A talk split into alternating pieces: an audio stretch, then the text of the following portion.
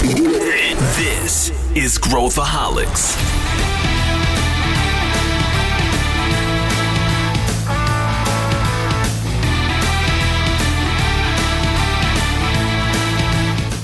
Olá pessoal, aqui é Pedro Van Gertner e esse é Growthaholics, o podcast da ACE para quem adora inovação e empreendedorismo. A gente costuma discutir vários temas aqui no podcast, mas recentemente um post nosso, um post de um dos participantes deste episódio causou uma comoção na internet. Muita gente comentou, foi o artigo mais visitado do nosso site, mais acessado no nosso site no mês, que é qual o futuro das consultorias? O que, que vai acontecer com esse negócio? E a gente resolveu criar, fazer um episódio sobre esse tema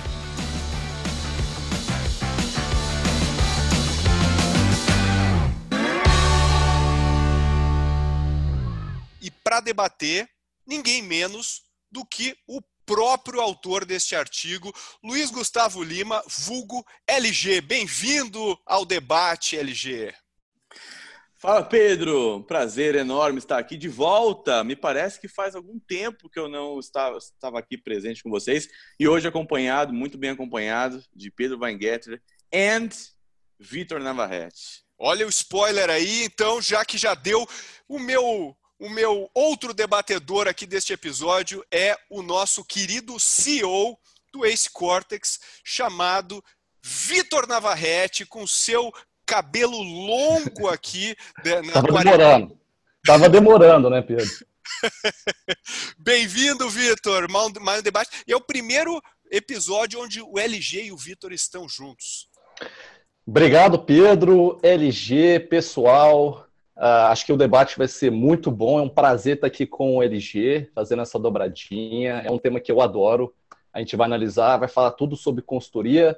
Geralmente a gente fala muito sobre a disrupção no mercado financeiro, a disrupção no mercado da saúde. Agora a gente vai olhar para a consultoria, o que, que é esse bicho e para que para onde que esse mercado está indo.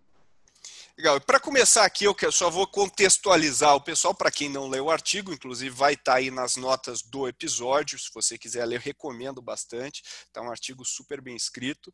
Vamos começar perguntando para o próprio autor, o renomado LG, o que que significa uma consultoria 2D versus uma consultoria 3D? que foi um dos, um dos temas centrais aí do teu artigo. O que quer dizer isso? E, e Bom, o que, que te motivou? E o que, que te motivou a escrever esse artigo? Qual foi a provocação aí? Que ah, eu acho que esse é o mais legal de falar, né? acho que começar pela motivação acho que é o mais interessante aqui. Então, é, é muito legal estar aqui hoje com você e com o Vitor, porque a gente está no dia a dia da operação do Cortex, né? E a gente está é, basicamente detonando. A gente está ganhando mercado para caramba, são novos clientes, cada, cada semana um cliente novo, empresas grandes, né? E aí, nessa operação, com, convivendo com executivos, com CEOs, enfim, os VPs, diretores, time de operações da, das empresas, eu fiquei pensando muito ultimamente, do tipo, por que, que a gente está é, ganhando tanto mercado, né? Por que, que a gente está causando essa, essa sensação de caramba, onde que vocês estavam que eu não conhecia antes e tal e tal.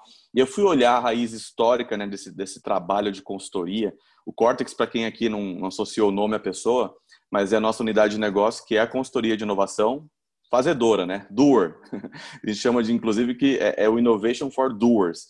Então, a raiz, o cerne da questão do nosso lado é o DNA de inovação, com essa mentalidade empreendedora, criando, né, proporcionando, viabilizando desde transformação digital nas grandes empresas até a criação de novos negócios, a implementação de estratégias de corporate venture e assim por diante. E aí, quando eu olho para o histórico do trabalho de consultoria, teve um elemento nessa história que me chamou a atenção a escrever o artigo, que foi um cara chamado Steve Jobs. Como assim Steve Jobs? Ele não teve consultoria, não trabalhou em consultoria. É verdade.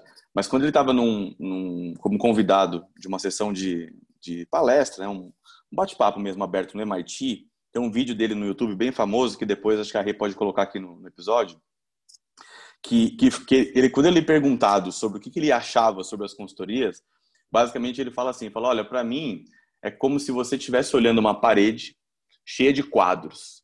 e você fez parte de alguma maneira daqueles quadros, mas você não viveu aquilo. Você tem aquele quadro, você de alguma maneira comprou, pintou, alguma coisa você fez, tem uma história contada ali, mas que ela não passa de duas dimensões, porque você não teve um skin the game ali, você não se envolveu pessoalmente com aquilo. E aí ele termina a resposta dele falando assim: se você é, sugere, dá ideias, ajuda a planejar algum tipo de negócio, algum tipo de empresa, isso tem um valor, mas é uma fração de valor. Você nunca vai saber como é de fato implementar, executar as dores de quem está no dia a dia, uma coisa que você pensou que ia dar certo não dá certo e como que você corrige no meio do caminho. Então ele termina a fala dele falando que uma consultoria tradicional nunca foi e nunca será 3D, nunca terá essa vivência de três dimensões porque ela não põe a mão na massa, né? Ela não executa. E aí trazendo para a nossa realidade é exatamente o que a gente faz, né? A gente executa.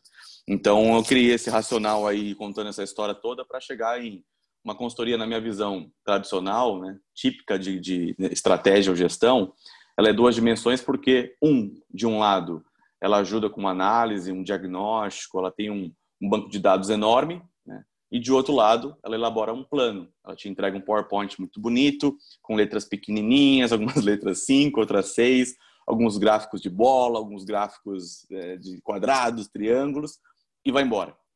A bucha fica com, com o executivo lá. Tem um monte de coisa no meio desse caminho que a gente pode discutir aqui, mas o cerne é esse, são essas duas dimensões. E a terceira é justamente o skin the game, a execução, é comprometimento com o resultado, é, é fazer o que tiver que fazer para entregar o resultado real. É isso. Esse vídeo do Steve Jobs eu acho maravilhoso, como vários desses vídeos curtos, é, vídeos mais antigos, né, do Steve Jobs falando, eu sou super fã, várias, várias, vários aprendizados legais. Uh, então, acho a Renata vai colocar aí nos, nas notas para quem quiser assistir. Eu, eu, eu, eu, vejo isso também e, e, uma coisa que me chamou a atenção depois que você falou aquilo, é, e eu postei no LinkedIn esse, esse, o teu texto, e, e vieram vários comentários ácidos né, e, e, em relação ao tema. E aí eu comecei a olhar no, fui no Twitter, comecei a ver comentários também em posts de, de, de consultorias. E, por que, que você acha, Vitor, que existe essa essa essa reação?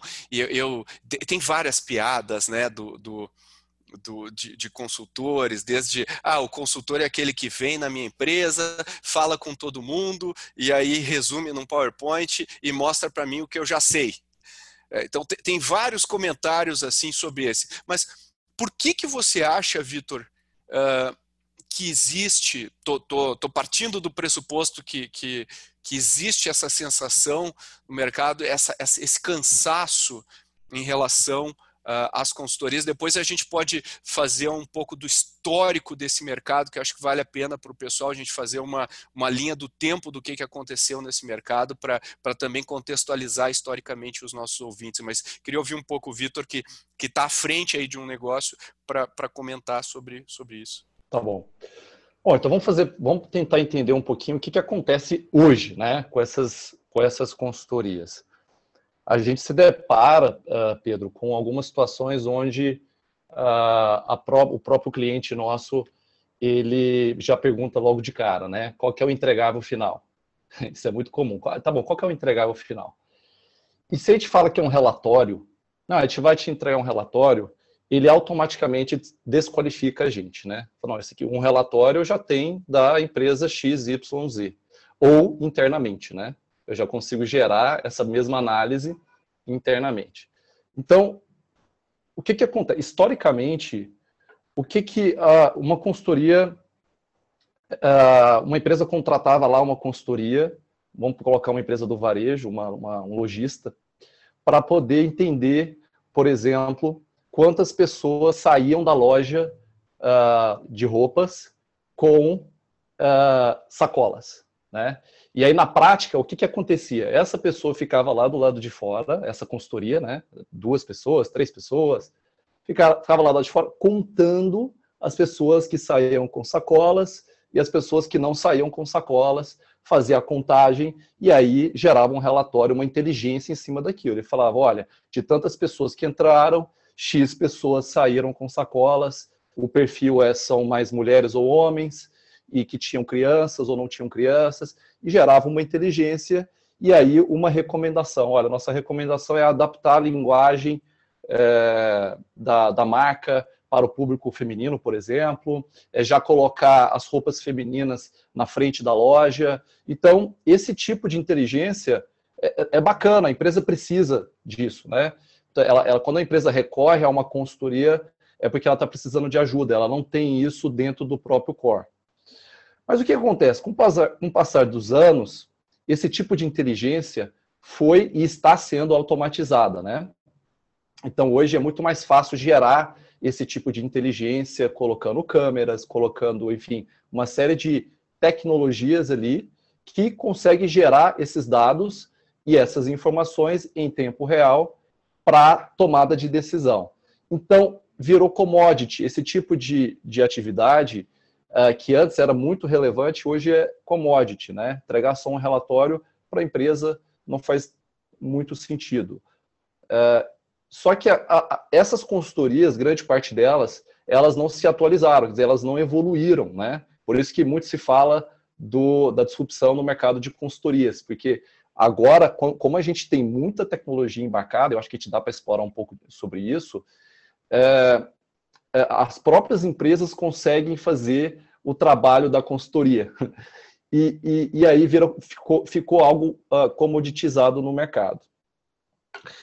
Por isso que um PowerPoint bonito, como muitos falam, né? Ah, é só mais um PowerPoint bonito, uh, não vende. Hoje, o que as quando as empresas precisam de ajuda, é para entregar resultados, né? Então, e não só gerar informação.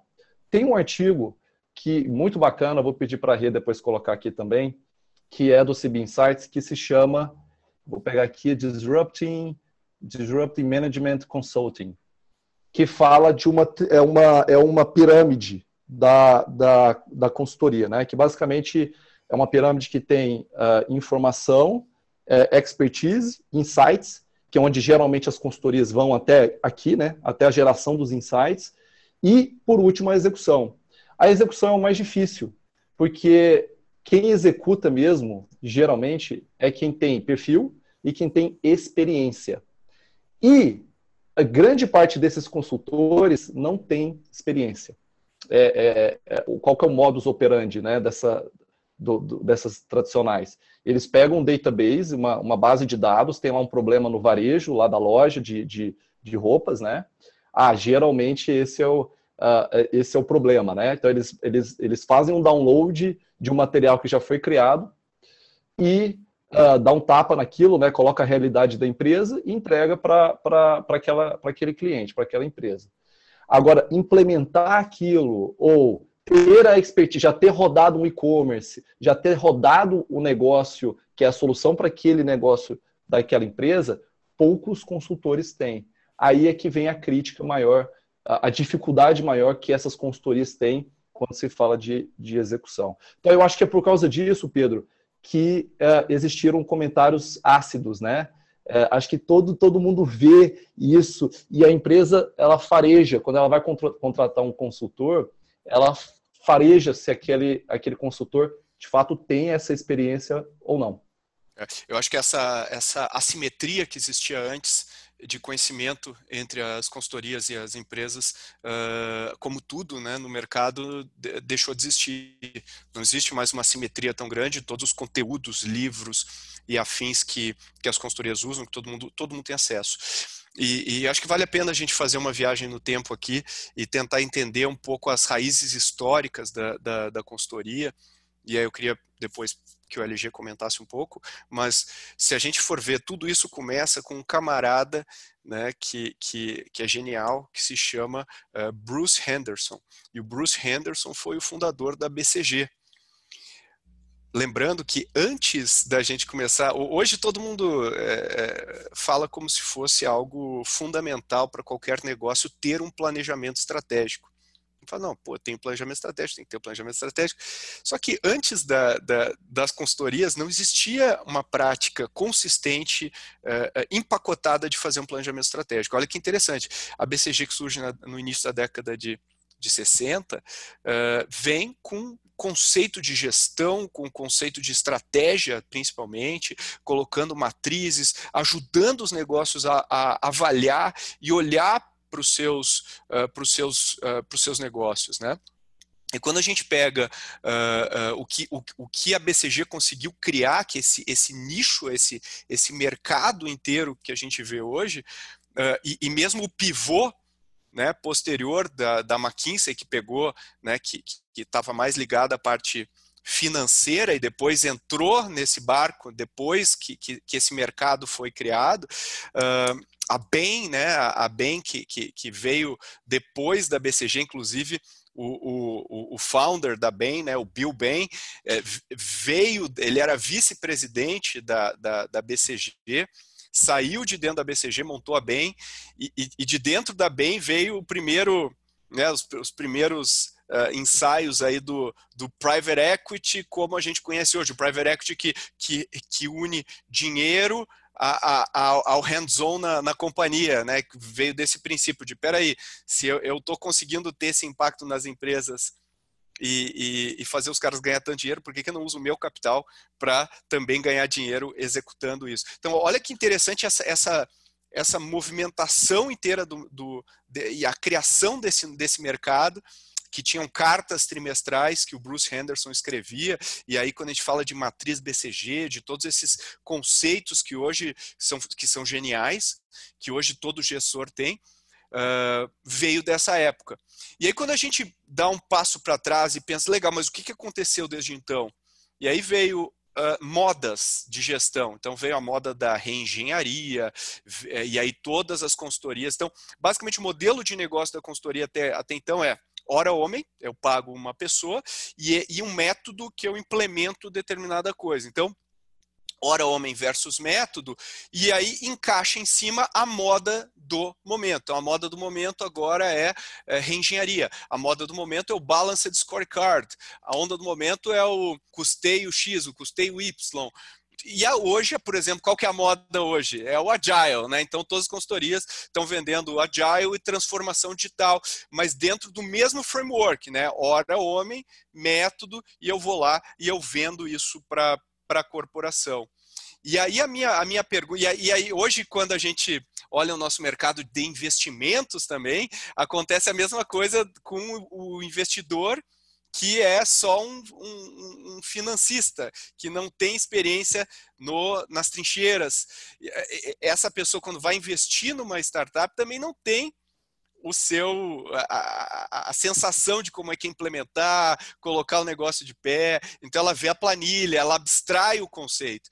E aí, é, LG, eu, eu, o, o que eu queria te perguntar sobre isso é como é que você vê nesse contexto em que uh, não existe mais uma, uma assimetria de conhecimento? Quer dizer, o, o, o, não tem mais aquela pessoa que sabe tudo sobre gestão e as empresas não sabem nada sobre gestão. É, como lidar com isso e, e, e como que, uh, como que a gente vai, vai enxergar o futuro desse mercado? Na sua visão, que é aí pegando o segundo gancho do, do artigo, uh, para onde esse mercado deve ir, na sua visão? Bom, bastante coisa aí, né? Primeiro que eu estava pensando aqui sobre a sua explicação, é exatamente isso, né? Basicamente a, a, a base é homem-hora e você vai reempacotando a sua solução de acordo com, com, com o que está se falando no momento do, do mundo corporativo. Mas vamos começar então Deixa eu pensar aqui uma coisa de forma que fique didático para quem está ouvindo é, entender o conceito. O Vitor mencionou a pirâmide desse artigo da CIB Insights. Eu acho que dá, dá para começar por ele. Por exemplo, a base dessa pirâmide é a informação. Né? Depois, é, é, a camada um pouco menor é, é expertise. Depois, é insight, como ele disse. E, por último, execução. Nesse, nesse contexto, Pedro, o mundo ele está não, não só do mundo da consultoria, né, mas enfim, o mercado todo ele é muito mais fragmentado, né? A gente vê, por exemplo, startups atuando na cauda longa é, por nichos. Ela escolhe um problema para resolver e se torna a melhor empresa do mundo para resolver aquele problema. E por isso empresas como o Nubank entram no mercado totalmente por baixo do radar e dá cinco anos ela tem mais de 30 milhões de clientes no Brasil, desafiando os grandes bancos. Acho que de uma maneira ou de outra, todos os segmentos já estão haver esse tipo de comportamento, esse tipo de, de novo entrante, né, de competidor no mercado. Tanto é que a nossa pesquisa Ace Innovation Survey, tanto 2019 quanto agora, de 2020, ela aponta lá mais de 70% dos executivos que acusam que tem alguém é, disruptando, né? sendo um challenger do mercado dele, de maneira que incomoda ele profundamente.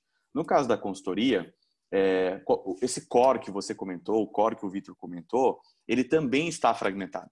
Então, qual que é o cerne da questão? Os profissionais que atuam aqui comigo, então, tanto as principais, né?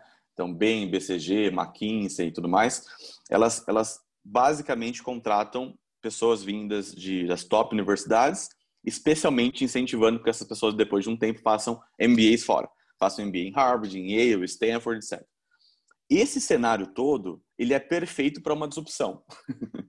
Nossa, como assim? É, olha, hoje a gente tem, nessa camada de informação, uma pulverização, uma fragmentação gigantesca de, de ponta a ponta. Então, desde você procurar num Google, a coisa mais óbvia do mundo, mais simples, mais barata, você procurar num Google, até você fazer, é, é, postar alguma coisa no seu LinkedIn e perguntar: alguém aqui pode bater um papo comigo sobre esse assunto?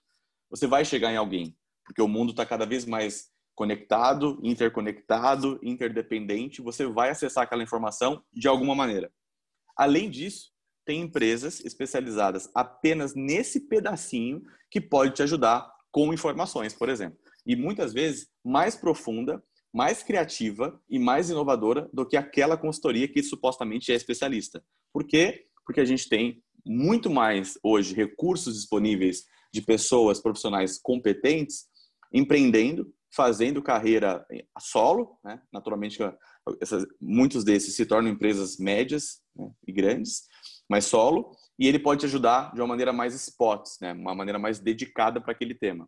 Assim como a próxima camada da pirâmide, que é expertise, a gente tem empresas específicas, você conhece uma, inclusive, que é aquela de Nova York, que se eu quero aprender tudo sobre o mercado de, de, de educação, contrato os caras, os caras vêm durante um dia, coloca na minha frente um dos principais especialistas do mundo da Europa, da Ásia, da Oceania, da África, e eu aprendo em 24 horas, 48 horas, o que de repente eu aprenderia gastando uma fortuna como, como uma consultoria ou alguns anos se eu fosse investir aqui dentro de casa. Né? Então, esse é mais um exemplo de que tanto informação quanto expertise e os insights que vêm supostamente dos MBAs, dos consultores, eles estão fragmentados, absolutamente acessíveis, organizados e do ponto de vista de execução é onde fica de verdade o diferencial para que a gente, por exemplo, como Cortex, entre e conquiste esses mais de 50 clientes que a gente acabou de bater esse número agora. Bom, bom ponto. Acho que para completar aqui o LG, é, pensando para onde que esse mercado está indo, né? Se a gente, uh, o modelo tradicional ele depende muito do trabalho humano, o tradicional, o modelo de consultoria, né? Então são pessoas alocadas uh, para fazer certo tipo de trabalho. Hoje, uh, cada vez mais a tecnologia está fazendo o trabalho dessas pessoas. Né? A gente falou aqui um pouco a, a, a, contagem de pessoas que saem e entram da loja com sacolas e tudo mais. E esse é um mercado que, tradicionalmente, tem margens muito altas. Só que eles faturam com uh, hora homem, HH. Às vezes, a gente, uh, às vezes não, muitas vezes a gente está nas empresas, acho que quase 99% das vezes que a gente está negociando um contrato, a empresa pergunta, tá, quanto que custa a hora homem? Né? Isso é muito comum, né, LG? Você que está na parte comercial, isso é o que. E a gente tem, um, tem que explicar, muitas vezes, que a gente não precifica a hora homem. Né? A gente olha o, o entregável, que é para onde esse mercado está indo, né? Então a gente fala assim, olha, porque o que, que acontece? E se a gente for mais eficiente? E se a gente gastar menos HH? Agora, com metodologias como ágil, como, como o Pedro falou, que a gente de fato consegue fazer as coisas de forma muito mais eficientes, né? Com o auxílio da tecnologia, quer dizer que eu consigo resolver um problema que antes era resolvido em um ano, eu consigo resolver isso em três meses, por exemplo, ou em quatro meses. Então, eu diminuo meu HH. Então, naturalmente, e aí eu acho que isso tem um problema também, né? Antes, antes a, a, essas consultoras, consultorias, grande parte cobra HH, e agora existe essa quebra do modelo, né? De cobrar muitas vezes pelo output, pelo qual é o resultado final, e aí eu eu, eu cobro em cima disso. E é isso, né? E, e, e como, como existe essa assimetria é, da informação, né, que o Pedro estava falando, é, hoje em dia a gente tem uma riqueza muito grande de informações. Então, então fica muito mais difícil chegar a uma McKinsey ou um BCG e apresentar qual é o futuro do mercado do varejo, por exemplo, sendo que existem relatórios, relatórios, relatórios, relatórios disponíveis gratuitamente na internet. Então existe um pouco dessa quebra de modelo e é por conta disso que novas consultorias mais enxutas, consultorias de design de produto, como Cortex, por exemplo, estão surgindo porque elas conseguem fazer esse jogo de forma muito mais eficiente e com resultado final na ponta, né? Que, que é o que está chamando bastante atenção do mercado. É, eu queria complementar com uma coisa que eu lembrei agora, que é o seguinte, até, até citei, viu, viu Vitor, lá no artigo, certamente você sabe que você leu, mas um CEO que me. Eu até usei essa expressão porque de fato me marcou, porque ele fez exatamente isso. Estava sentado assim numa reunião, aquelas salas de tipo do aprendiz, assim. Lembra do Roberto Justo, que é o aprendiz, aquela sala enorme, aquela, aquela mesa. Ele, ele, simplesmente pegou no meu braço assim, ó, depois que os diretores tinham ido embora, ele falou assim: LG, eu não aguento mais esse modelo tradicional. Eu não aguento mais. Porque eu pago milhões para esses caras, eles vêm aqui com esses planos. Eu já tenho o relatório, que é o que você estava dizendo, já tenho o relatório de futuro, eu já sei o que eu tenho que fazer. O meu problema é que eu não consigo fazer. Meu time não tem as habilidades necessárias para fazer. É tudo muito novo. As variáveis do negócio mudaram. Inclusive, tem uma frase que ele usou que é assim: eu, eu tenho a sensação de, de, que eu acordei num dia e o idioma do Brasil é o russo. Porque eu não entendo. Porque aquilo que eu aprendi, aquilo que me fez executivo, não está funcionando mais. E por que, que não está funcionando mais? Porque o modelo tradicional do mundo mudou. A gente está no novo contexto de mundo. Eu sempre digo aqui, se você faz um recorte de 1990 até 2020, a gente tinha o tijolar e hoje a gente tem um iPhone. E com isso a gente tem uma revolução do mundo todo, de, em todos os cenários, desde, desde alimentação, comidas e bebidas, até roupa, até celular, até computador, até carro, até tudo. Então, como que pode uma, uma, uma empresa, né, uma startup, uma, uma empresa inovadora como a Tesla, valer mais do que BMW, GM, Volkswagen somadas, juntas? Então, é uma loucura. O executivo tradicional não está acostumado com isso. Agora, quando a gente traz para essa perspectiva nova, essa necessidade de ter novas atitudes, novos comportamentos, é o pulo do gato para fazer o trocadilho do a consultoria tradicional é 2D e a nova, né, o futuro da consultoria é 3D, porque junta as três coisas. É, analisar, óbvio, né, aprofundar nisso, ter dados aqui na ICE, a gente ama falar que nós somos é, em dados totalmente, né?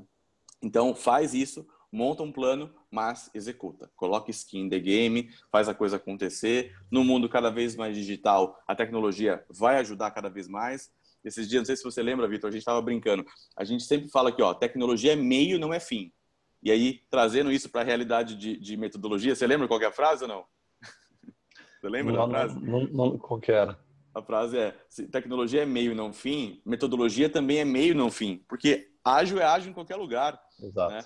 E aí, para quem tem um carro aqui japonês, né, pode ser um Honda ou Toyota, se você levar o seu carro para manutenção numa concessionária autorizada, lá vai ter, na, na área de manutenção, uma, uma lousa escrito o que, que eu tenho que fazer, que, é que eu estou fazendo, o que é que está pronto, que é Kanban.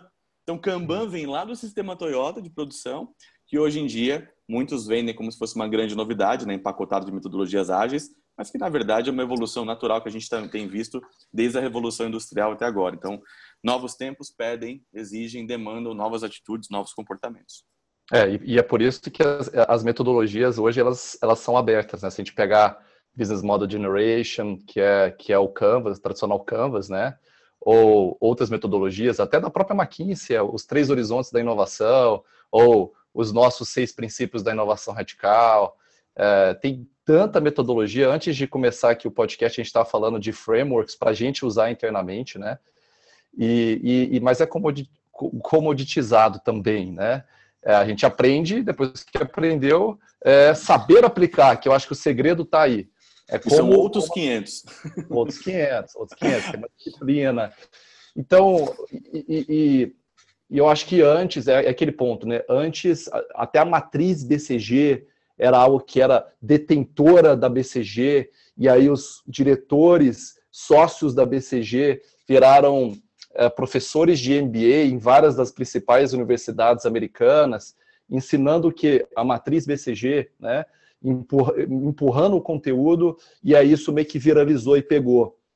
E, e, então ele é acessível, né? Mas não quer dizer que ele é uh, o único, né? O, o, o, somente aquilo que as empresas, somente com aquilo que as empresas poderiam se espelhar e usar para poder conseguir resolver os seus problemas. Não, então, e, e, outro, e, e, desculpa te cortar, Vitor, mas só engatando aqui exatamente nesse ponto. A gente vê muito isso aqui lá no Cortex. Às vezes chega um cliente novo para a gente e ele fala assim: ah, eu quero implementar aqui um, uma forma de trabalho igual do Spotify.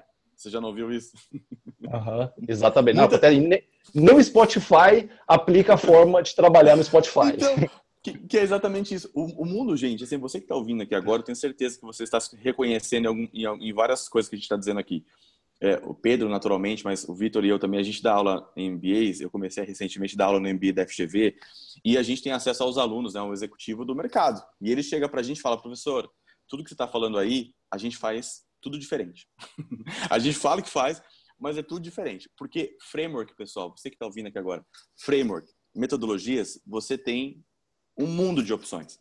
Agora, outra coisa é você aplicar na prática e conviver com as dores e delícias de metodologias ágeis, cabeça de lean, startup, fazer acontecer. Então, é, o misto, né? se juntar tudo isso aqui, colocar no liquidificador e bater, que você vai ter é o seguinte: um novo mundo, um novo contexto pede um novo perfil de profissional, um novo perfil de executivo e, naturalmente, um novo perfil de parceiro estratégico.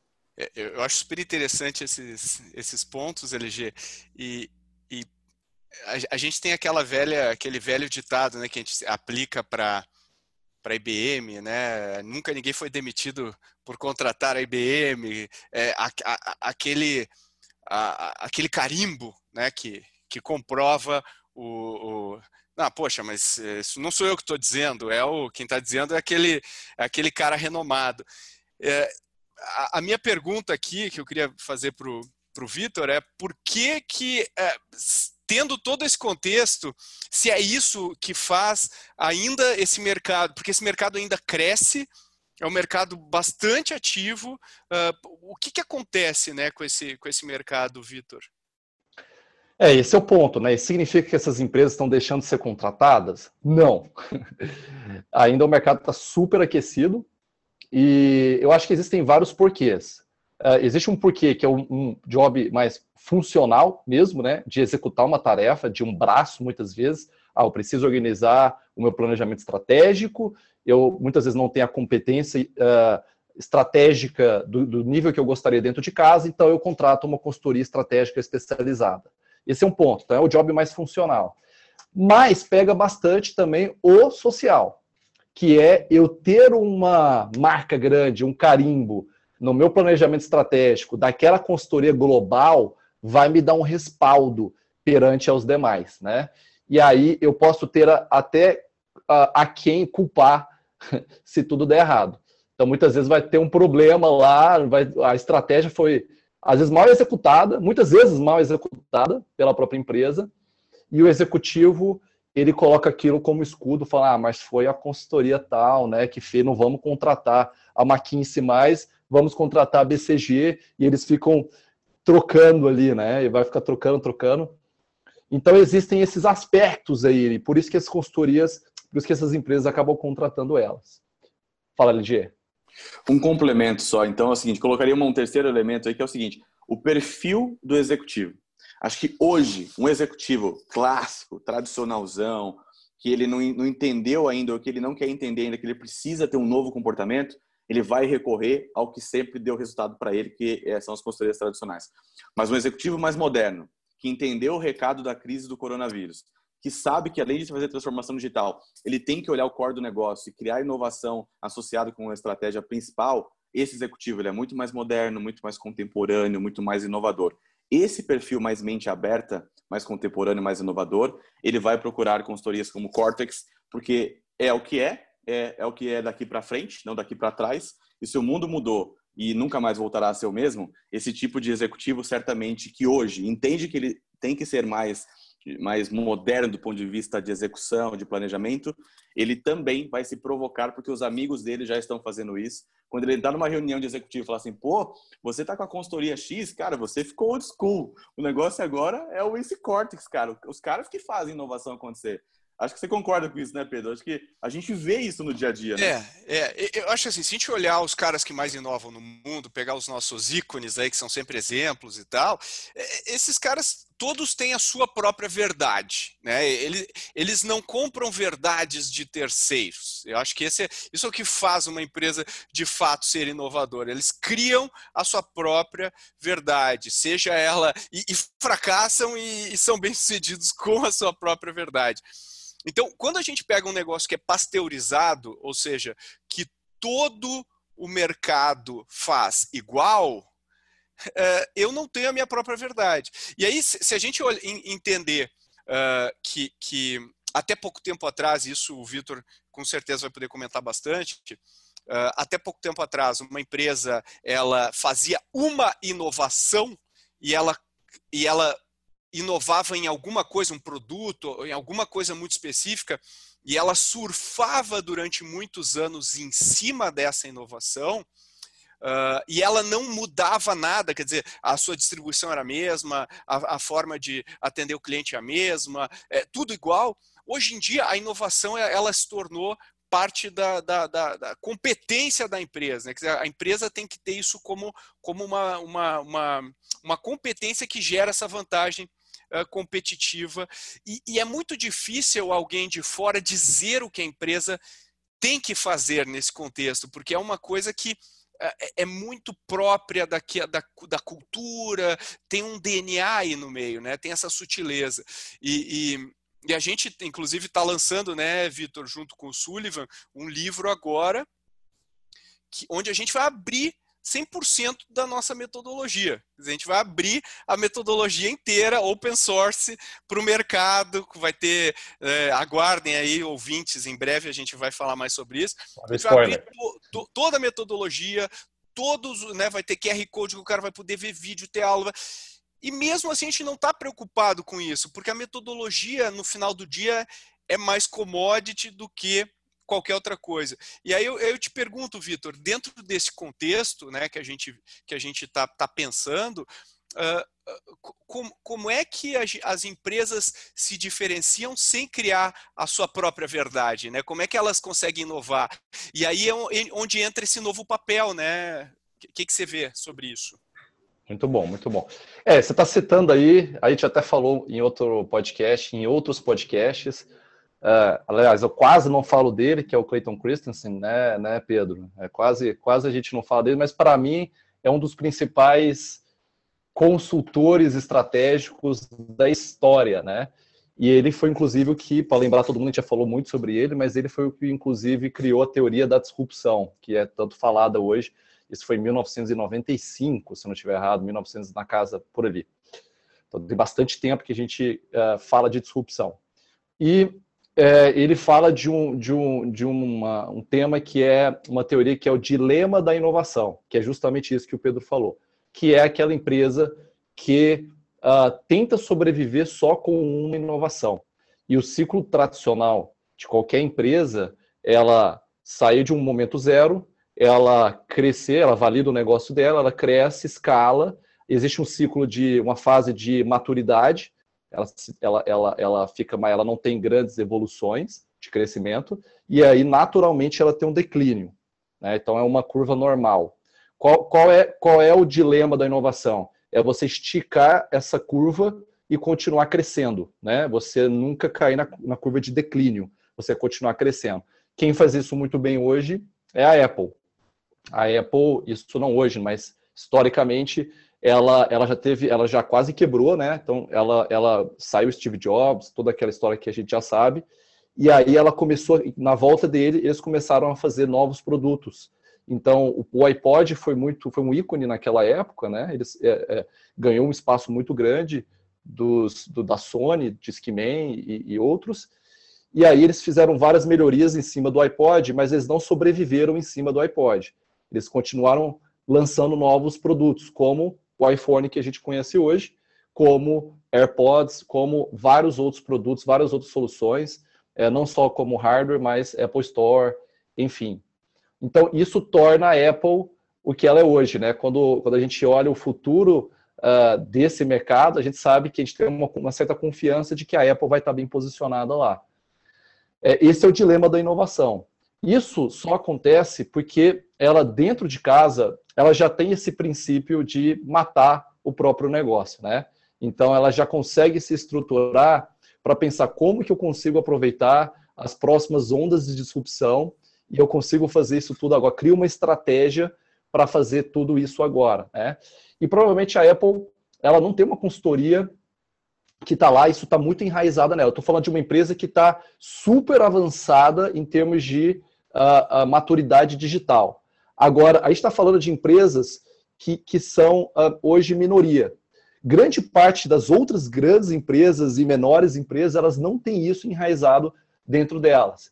E é aí que elas precisam, elas, é aí que elas recorrem a essas consultorias, a esses frameworks, a esses uh, conteúdos, tudo isso que está disponível hoje uh, no mercado. E aí, Pedro até comentou, é por isso que a gente está lançando o nosso livro. A gente está basicamente pegando as nossas metodologias, as nossas ferramentas, e a gente quer de fato ajudar. Uma das, uma das, nossas, das nossas missões é ajudar o empreendedor brasileiro a inovar. Então, está aqui as ferramentas, pode usar, porque a gente sabe que isso vai mexer o ponteiro no fim das contas. É, e, e, e, não adianta, né? Você pode pegar e dar o, dar o violão, dar, o, dar o, o a bateria, mas se não sabe tocar, é, precisa aprender a tocar, né? Precisa aprender a fazer, a usar o, o, o instrumento. E, e, eu, eu acho que tem esse, esse, esse componente de, uh, de eu não sei o que fazer. Eu não sei o que fazer. Eu não tenho ideia do que fazer. Então eu preciso que alguém me diga o que fazer. E eu acho muito difícil alguém que não saiba o que fazer, que não descubra o que fazer, mas que é, essa visão venha de fora, conseguir fazer uma grande diferença no mercado. Porque, embora esse setor das consultorias esteja crescendo, bombando, as empresas continuam contratando, a performance dos negócios não está aumentando. Se a gente for ver o quanto os negócios crescem, o quanto os negócios estão uh, uh, uh, inovando, estão gerando coisas novas, eles não, não mudou esse cenário. Né? No entanto, tem uma minoria de empresas que está liderando o mercado, que está fazendo a diferença. E pasmem, essas empresas criam a sua própria verdade e criam a sua própria maneira de pensar. Então, acho que muito do que a gente é, pensa é, é, como que eu empodero, né? como, como que se empodera um, um, negócio a criar a sua própria verdade, a criar seu próprio estilo de execução para colocar essas coisas para rodar e ganhar a velocidade que eles precisam, uh, que esse negócio precisa. Então, é um outro jogo. É, é, um outro jogo e, e a gente, né? E, e, e, aí eu pergunto para o LG aqui, para a gente fazer a nossa rodada de encerramento, uh, que jogo é esse, LG? Qual que é o jogo que a gente está jogando hoje? O, o, jogo hoje é o jogo do fazer, do construir. E, o paralelo para mim, isso é, é, tão claro quanto. Acho que se, se resumiu muito bem. Acho que tudo que a gente falou aqui de, desse novo cenário de jogo o Mark Anderson, da Anderson Horowitz, né? a E16, os maiores é, fundos de investimentos do mundo, lá do Vale do Silício, em 2011 ele escreveu um artigo que é Why Software is Eating the World, publicado pelo The Wall Street Journal, onde ele falava e explicava para as pessoas que não tinham parado para pensar ainda que o mundo já era digital. Né? Se hoje a gente fala, não, digitalização, transformação digital, em 2011 ele já estava levantando essa bandeira e aí, é, se um cara que está no Vale do Silício investindo em empresas como é, Uber, Airbnb, Apple, as empresas que transformaram o mundo do jeito que ele é hoje, recentemente ele lançou um artigo que nós três aqui lemos, chamado It's Time to Build, em letras garrafais, né? que chegou inclusive lá no, no, Congresso americano, os senadores comentando sobre o artigo dele. Então, para mim, esse é o Zeitgeist, né? esse é o espírito do tempo. O momento que a gente vive é o momento de procurar suas verdades dentro da sua cultura, dentro do seu mercado, não olhando para o seu concorrente, mas olhando para o seu cliente, colocando o cliente no centro e fazendo, construindo, colocando a mão na massa, porque é assim que a gente vai criar inovação de verdade e gerar valor para o cliente. Ué, acho que esse, esse ficou um bom wrap-up do que a gente falou. E eu, eu passo para o Vitor aqui, uh, Vitor, para a gente terminar aqui, né, que a gente está falando do, do, futuro das consultorias, você falou de várias coisas, falou de, da tecnologia, uh, comendo um pouco desse, desse mercado, da equipe interna das empresas também, se capacitando. É, eu queria ouvir de você também. O LG, o LG falou, mas eu queria ouvir qual, qual que, na sua visão, é o futuro desse mercado? O que, que vai acontecer? O que, que vai. Que tipo de empresa deve emergir no, no meio dessa transição que a gente está vivendo? Bom, acho que, acho que é um pouco disso que eu falei, né? Então, acho que a gente vai começar a olhar muito mais resultado e não hora homem, né? As consultorias têm essa, essa prática de enxertar gente, de enxertar, uh, coloca final do trimestre precisa bater a meta, coloca todo mundo para fazer hora extra, para fazer um, relatórios gigantescos, né, arquivos de centenas de páginas que, que não, tem, não tem uma aplicação muito prática. Então, o, o futuro disso é ser algo muito mais lean, muito mais enxuto, direto ao ponto e, e com aplicação prática. E com resultados, né? Acho que, é, é acho que a migração do modelo de negócio vai ser muito mais, vai sair do, do modelo de receita, vai sair do hora homem e vai migrar para a, a uma, um sucesso no resultado. Eu te entrego o resultado e eu quero um sucesso em cima disso. Agora, é, um outro ponto que eu acho que isso estou olhando do ponto de vista de consultorias, né?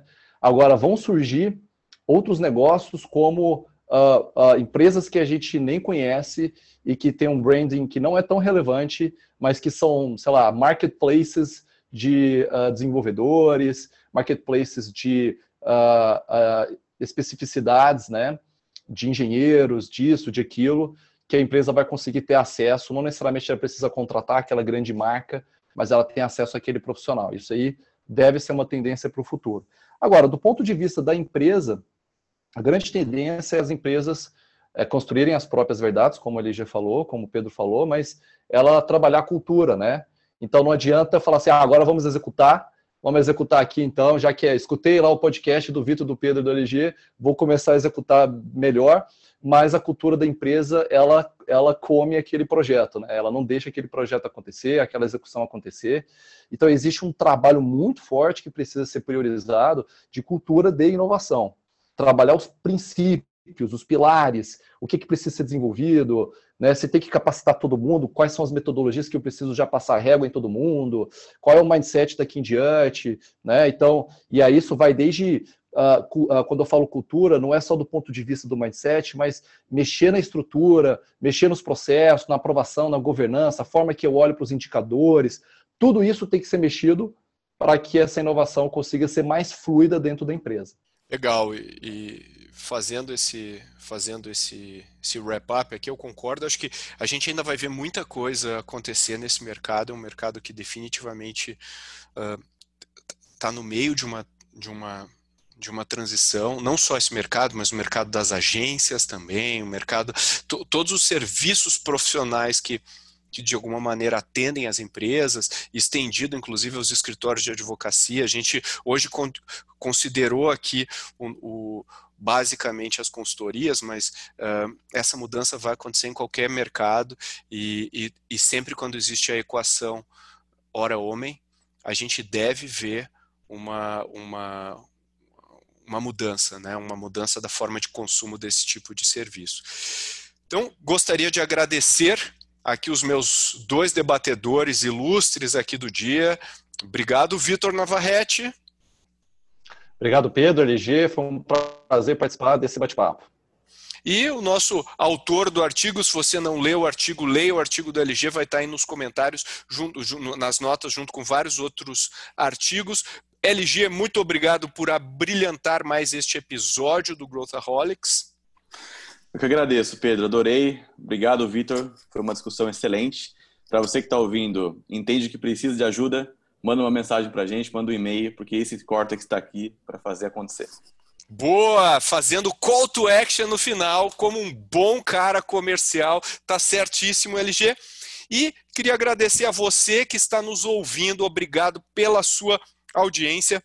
É por você que a gente cria esses conteúdos, é por você que a gente pesquisa toda semana uh, coisas diferentes e que vão provocar o seu, o seu, a sua imaginação, o seu raciocínio, vão trazer fatos novos. Se você gosta do Growthaholics, por favor, curta lá no seu, né, dê cinco estrelinhas para gente no seu, no seu player de podcasts. Por favor, compartilhe com seus amigos, amigas, conhecidos, conhecidas.